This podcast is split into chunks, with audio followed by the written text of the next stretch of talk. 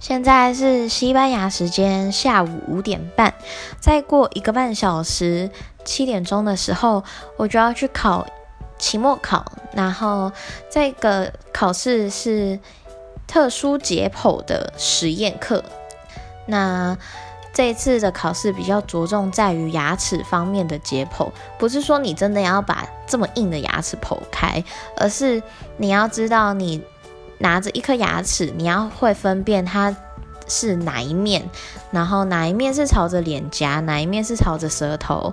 你要会分它的上下，你要会分它的左右。你要知道为什么我们会猜这一颗牙齿是门牙、犬牙，然后还有 premolar、molar，然后还有很多方面可以学。